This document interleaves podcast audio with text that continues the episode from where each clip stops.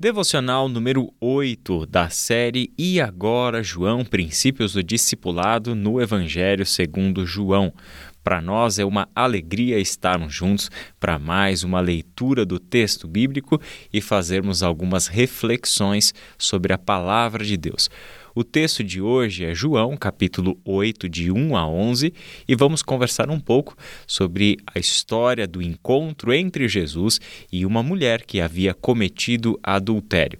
Aqui, nesta conversa, em que encontramos uma belíssima história sobre o perdão do Senhor.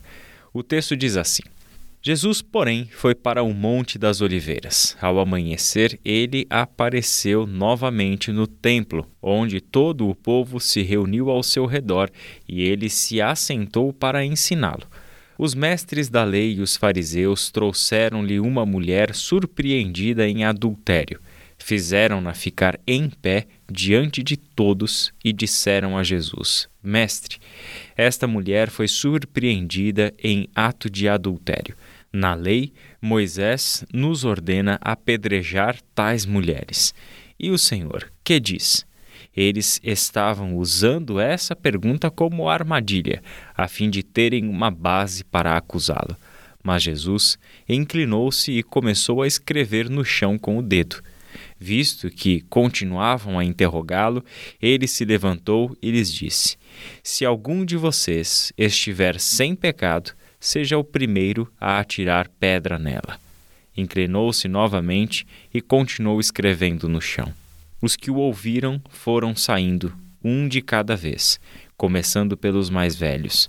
Jesus ficou só com a mulher em pé diante dele. Então Jesus pôs-se em pé e perguntou-lhe: Mulher, onde estão eles? Ninguém a condenou? Ninguém, Senhor, disse ela. Declarou Jesus: Eu também não a condeno Agora vá e abandone a sua vida de pecado. Como o André gosta de dizer, que Deus, que Deus.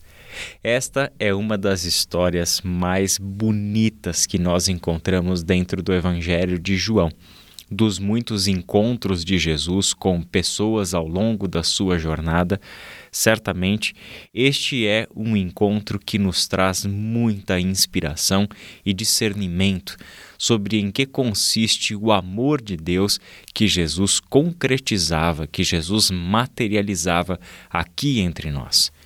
Esta mulher, em primeiro lugar, foi trazida a público por causa de um pecado que havia cometido. O simples gesto de os fariseus e mestres da lei apresentarem a mulher para Jesus nessas condições mostram o seu total desprezo tanto pela condição humana quanto em relação a Deus. Porque a motivação maior deles é simplesmente encontrar uma base para acusar Jesus. Sua motivação não é fazer valer a lei, sua motivação não é ajudar esta mulher a superar algo que, na sua conduta, precisa ser transformado, melhorado. A intenção deles é puramente achar um meio para condenar Jesus. E estes eram precisamente os homens responsáveis por conduzir o povo na obediência à lei e ao discernimento da vontade de Deus. Quando Jesus vê esta cena, eu imagino como que Jesus deve ter interpretado aquela situação e o que ele deve ter sentido no seu coração. Ao estar no templo, a casa do Pai, conforme era entendida pelo seu povo, ensinando as pessoas acerca do reino de Deus e da vida eterna, e um grupo de religiosos, as autoridades religiosas daquele povo, trazendo para ele uma mulher pega em adultério, sem trazer junto o homem com quem ela estava cometendo o adultério, sem trazer nenhum tipo de argumento que não seja a sua intenção de condenar Jesus, expondo aquela mulher a uma vergonha pública diante de todos. Não é à toa que Jesus se reclina e começa a escrever no chão. Eu gosto de pensar que Jesus talvez tenha sentido uma profunda tristeza no seu coração de ver aquela situação, aquela cena montada, aquele teatro montado, com o único propósito de condenar o Filho de Deus. Quando Jesus dá a sua resposta, ele a dá na mais profunda sabedoria que só pode corresponder à sua natureza divina.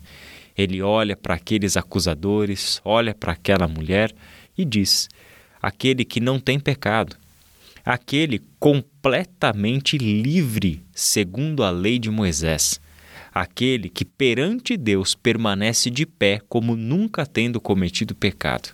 Por favor, aproxime-se e apedreje a mulher. A resposta é o silêncio daqueles tão argumentativos mestres da lei e fariseus. Na verdade, tudo o que acontece são as pedras que começam a cair ao chão, dos mais velhos e mais experientes aos mais novos. Todos vão deixando o local. Seus argumentos foram destruídos quando são expostos ao seu próprio pecado e à hipocrisia do seu coração. A vergonha que aquela mulher havia sido submetida agora é a vergonha dos líderes religiosos e dos fariseus, que têm que publicamente reconhecer que são pecadores e não estão em condições de julgar aquela mulher. Jesus então fica em pé, olha para a mulher e pergunta para ela: Aonde estão os teus acusadores? Aonde estão aqueles que até poucos minutos atrás estavam aqui para tirar a tua vida, em cumprimento cego da lei de Moisés? Aonde estão os teus acusadores, mulher? Quem te condena? E a mulher Imagino o seu coração acelerado, imagino a sua expectativa sem saber qual vai ser a resposta de Jesus, sem saber qual vai ser o desfecho dessa história. Aquela mulher olha para Jesus e diz: Ninguém me condenou, ninguém me condenou, Senhor. Então Jesus olha para ela e diz: Eu também não te condeno. Agora vá e abandone a sua vida de pecado. Ora, o que Jesus faz não é não condená-la porque ele tinha pecado e, semelhante aos mestres da lei e aos fariseus, estava impedido de julgar aquela mulher. Ele não a condena porque nele está a misericórdia, a graça, o perdão de Deus. Ele não a condena, sendo ele o único que poderia condená-la pelo seu pecado, se recusa a fazer isso com base no perdão divino, com base no poder transformador do evangelho que ele anunciava. Ele a perdoa com base no que ele haveria de fazer por aquela mulher e por todos nós na cruz do Calvário. Essa é a razão pela qual Jesus não a condena não porque ele tinha pecado, mas porque sobre ele todo o nosso pecado seria colocado. O que ele entrega àquela mulher é a absolvição, o perdão, que permite a ela um recomeço, o abandono da sua vida de pecado, a transformação do seu coração para um coração mais próximo da vontade de Deus. É nisso que consiste, meu irmão e minha irmã, a caminhada dos discípulos de Jesus. Somos aqueles que se achegaram diante do Cristo com diversas acusações daquele que tem a função de ser o nosso acusador.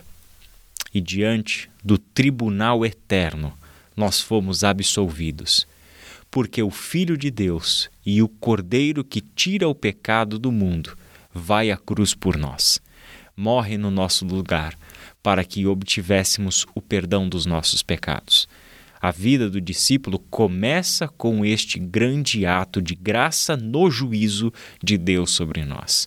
E ao fazer isso, ele nos recoloca no caminho, o caminho de uma vida livre do pecado, o caminho em que aprenderemos a tirar da nossa vida, a abandonar tudo aquilo que desagrada ao nosso Deus. Vamos orar?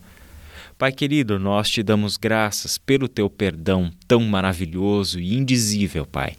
Graça que se manifesta com todas as suas cores em um encontro como esse. Pai, todos nós somos capazes de entender quando lemos na Bíblia que o Senhor é perdoador, quando ouvimos numa pregação que a tua essência é misericórdia, perdão, amor, graça, até que nos deparamos com o teu amor em ação com o teu perdão materializado numa história como essas.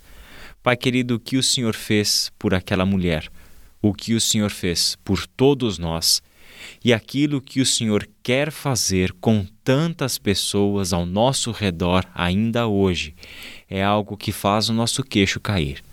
Estamos diante, Pai, de um perdão que nós ainda estamos longe de assimilar, mas que, como teu povo, como discípulos teus, é o tipo de perdão com que queremos agir neste mundo. Pai querido, nos ajuda a nos assemelharmos ao Deus misericordioso e perdoador, que faz com que os acusadores vão embora envergonhados. Nos faz assemelhar-nos com o Cristo que age com misericórdia, e não, Pai, nos assemelharmos aos acusadores, aos fariseus e aos mestres da lei, cujo objetivo único e exclusivo é pegar aqueles que não andam de acordo com a doutrina que seguem. Ó oh, Pai, livra-nos da hipocrisia destes corações e nos faz ser semelhante ao Cristo, em amor, perdão, misericórdia e ajudar estas pessoas a viverem uma vida abandonando o pecado. Em nome de Jesus. Amém.